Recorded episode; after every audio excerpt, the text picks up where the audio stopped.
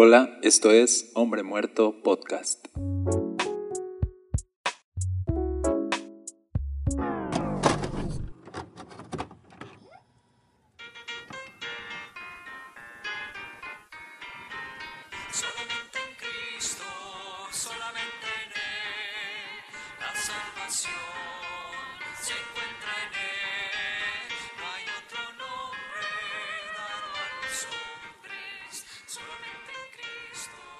Hola, ¿qué tal? Bienvenidos a Hombre Muerto Podcast. Estamos en nuestra serie Oldies, donde estamos reflexionando acerca de aquellos textos clásicos de la Biblia que quizá aprendimos de niños, pero que quizá por la familiaridad que tenemos con ellos le hemos restado valor a las palabras de Dios para nuestro corazón. Así que mi intención es recuperar ese valor e ir a aquellos textos en la versión Reina Valera y no solo traer a la memoria esos textos, sino volver a capturarlos en nuestro corazón. El texto que hoy te traigo es Josué 1.9, tú te lo sabes. Mira que te mando que te esfuerces y seas valiente, no temas ni desmayes, porque Jehová tu Dios estará contigo en donde quiera que vayas. De entrada, rápidamente te pongo en contexto. Josué está a punto de entrar a la tierra que Dios les ha prometido al pueblo de Israel, pero esta no es la primera vez. Esta es la segunda vez que está al pie del Jordán a punto de conquistar. La primera vez fue alrededor de 40 años atrás, cuando está otra generación a punto de entrar y envían dos espías, entre ellos Josué y Caleb, a explorar la tierra y regresan con un informe. En este informe, 10 de los espías dicen, regresémonos a casa, regresémonos a Egipto, más bien dicen, designemos a un nuevo líder porque hay gigantes, hay muros muy altos, la tierra sí es muy buena, pero no vamos a poder conquistarla, nos van a comer vivos. Y entonces todo el pueblo empezó a llorar y a quejarse contra Dios y a quejarse contra Moisés y Aarón. Y se puso fea la cosa y dice que Josué y Caleb rasgaron sus vestiduras y le dijeron al pueblo así de, ¿qué les pasa? Dios está con nosotros, vamos a poder más nosotros que ellos, Esa es una tierra increíble, vamos a poseerla. Y entonces hubo 10 espías que pensaron lo peor y dos espías que pensaron lo mejor. 10 espías que no le creyeron a Dios, que fueron incrédulos, que no tuvieron valentía y que desalentaron a todos. Y dos espías que fueron valientes, que no tuvieron miedo y que alentaron a todos. Así que aquí está Josué, años adelante, y Dios le dice, Josué, cuidado con desalentarte, cuidado con desanimarse, cuidado con tener miedo. Tú puedes ser valiente, no temas, yo estoy contigo. Ahora, este texto nos gusta un montón, nos lo aprendimos, pero en este texto se asume algo, en este texto se asume que la vida va a ser difícil. En este texto Dios le está diciendo, no temas, sé valiente, no te desanimes, porque está asumiendo que va a ser complicada la cosa, que no va a ser pan comido, que realmente van a tener que esforzarse y que va a haber momentos en los que va a requerir tener mucho valor y que ahí va a haber momentos en los que las circunstancias lo van a llevar a querer desanimarse, pero Dios le dice, pero no te desanimes, no desmayes. Y hemos confundido a veces estos textos de la Biblia y estas promesas tan hermosas de la presencia de Dios con nosotros a donde quiera que vayamos. La hemos confundido de si Dios va conmigo a donde quiera que vaya, entonces todo va a ser fácil. Pensamos mal, porque no va a ser fácil, porque cosas malas pueden pasar, porque dificultades se van a atravesar y va a requerir fe seguir de pie y va a requerir fe volverse a levantar y va a requerir valentía, no dar un paso atrás, ¿sabes? Así va a ser allá adelante, así va a ser el futuro. Pero ¿qué es la promesa? La promesa es no va a haber adversidades, la promesa es Dios estará contigo en esas adversidades, esa es la promesa. Cristianismo se trata de personas que creen que tienen a un Dios poderoso que va con ellos para enfrentar todas las pruebas y las dificultades que hay en este mundo. Y mucho del desánimo viene por una errónea expectativa de que si Dios está conmigo, Él debería evitar las adversidades.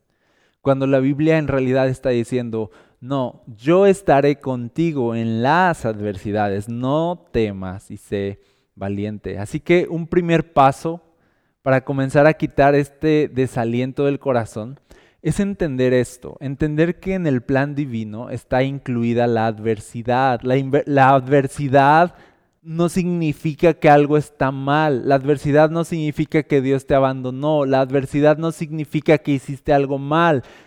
Ahórrate la parte donde te quejas con Dios, ahórrate también la parte donde piensas que hiciste algo mal y por eso la estás pagando.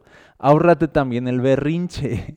No te quedes atorado en eso. Asume que si Dios te dice esfuérzate y sé valiente porque yo estaré contigo, asume entonces que la vida va a ser difícil. Por eso Dios promete estar contigo. La vida va a ser tan difícil que necesitarás de valentía para enfrentarla.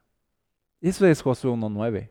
Josué 1.9 no es, va a ser súper fácil, anímate, anda, no, no, no va a costar trabajo, ve, ve y pelea, haz como que peleas. No, Dios le dijo, hey, va a ser, va a ser necesario que te esfuerces, esfuérzate, te va a doler, va a ser desgastante a veces, así que esfuérzate y no renuncies. Cuando le dicen no desmayes, está diciendo no renuncies, no te desalientes al punto de renunciar. Entonces yo te digo algo, muchos se quedan atorados en las dificultades de la vida en el paso uno.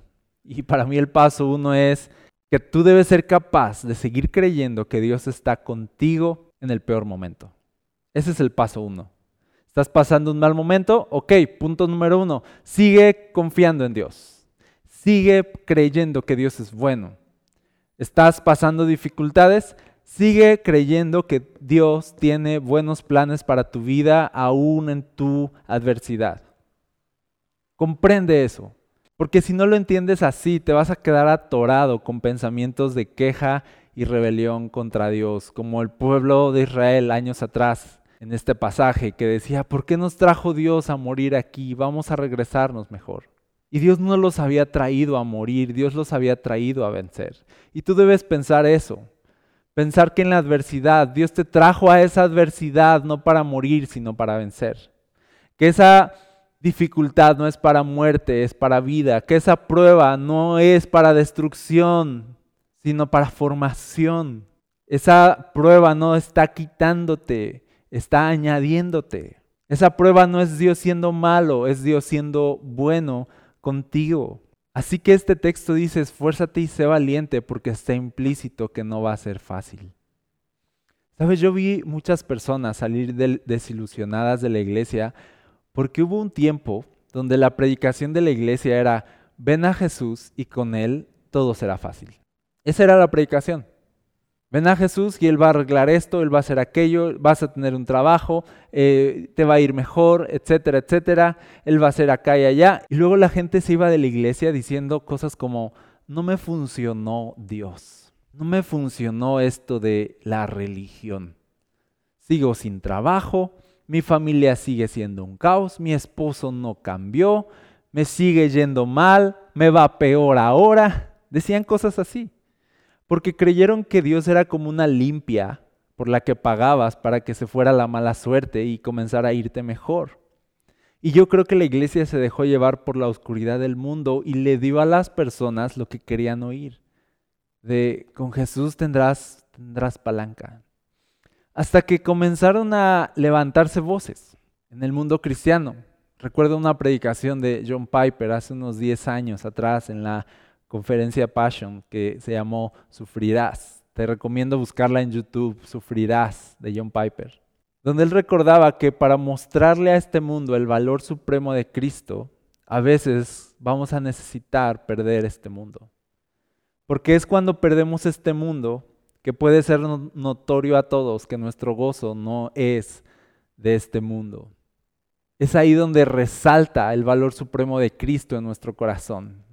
Cuando podemos sufrir aquí, perder aquí y seguir siendo plenos y seguir estando completos en Jesús.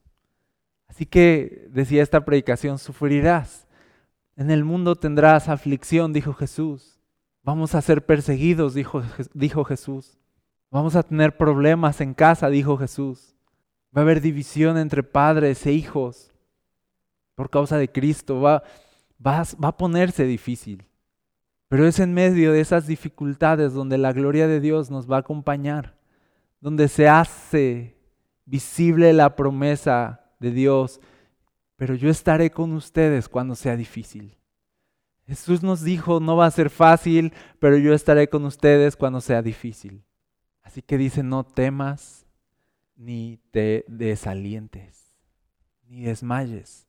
Y esta palabra desmayar la veo como el pesimismo en su máxima expresión, como cuando somos esas personas que solemos pensar en el peor panorama siempre, cuando somos esas personas que tememos lo peor. Y este es un mandato para Josué, le dice, no desmayes. Cuando le dice no desmayes, le está diciendo no pienses lo peor. Me voy a morir, voy a fallar, no voy a poder, voy a quedar en ridículo. No pienses lo peor, piensa lo mejor. Mira, hace unos días un amigo se enfermó, un resfriado, ahí en la garganta, algunas molestias. Y en esta época que te dé un resfriado, ya es automático que uno empieza a pensar lo peor. Y no digo que esté mal ser precavido a quizás hacerse la prueba para guardar a tu familia, está bien. Pero a veces apenas empezamos con, algunos síntomas y ya estamos viéndonos en cama, ya estamos viéndonos casi muriendo y estamos ya pensando y asumiendo lo peor. Entonces le dije a este amigo, mañana vas a estar mejor, le dije. Pero, pero no estuvo mejor al otro día. Entonces al otro día le dije, ya mañana vas a estar mejor, vas a ver. Y me dice, y me dice, ayer me dijiste que hoy iba a estar mejor y no, ¿no? Como una especie de, ya deja de, ya deja de, de, decirme que mañana voy a estar mejor si no, si no está pasando. Y yo le respondí, mira, siempre estamos pensando lo peor, pero ¿qué nos cuesta pensar en lo mejor? Porque si piensas lo peor, eso te va a quitar la paz y te puede dar ansiedad, ¿sabes? La ansiedad, por ejemplo, se desata cuando el miedo pues te atrapa y se alimenta la ansiedad del desánimo y de pensamientos de muerte y de mirar el futuro con tanta incertidumbre y sin esperanza. Entramos en ansiedad porque estamos pensando que cosas malas van a pasarnos. Ahora, nuestro estado natural, pecador, es pensar lo peor. Ese es nuestro estado natural. Por eso el mandato de Dios es a ir contra corriente e ir contra nosotros mismos y pensar lo mejor. Ese es el estado de guerra, de valentía y de esfuerzo que le está pidiendo Dios a Josué. Le está diciendo, no andes en automático. Automático es pensar lo peor. Un estado de alerta y un estado de guerra es pensar lo mejor. Ese es tu estado de valentía y esfuerzo. Ese es tu estado de valor, creer lo mejor, pensar lo mejor. Solo que a veces no queremos que nuestra fe se vea defraudada, así que mejor somos pesimistas. Y decimos, no voy a pensar lo mejor porque qué tal que pasa lo peor. Mejor voy a pensar lo peor. Y yo te digo al revés, ¿y por qué no pensar lo mejor? ¿Por qué no pensar lo mejor?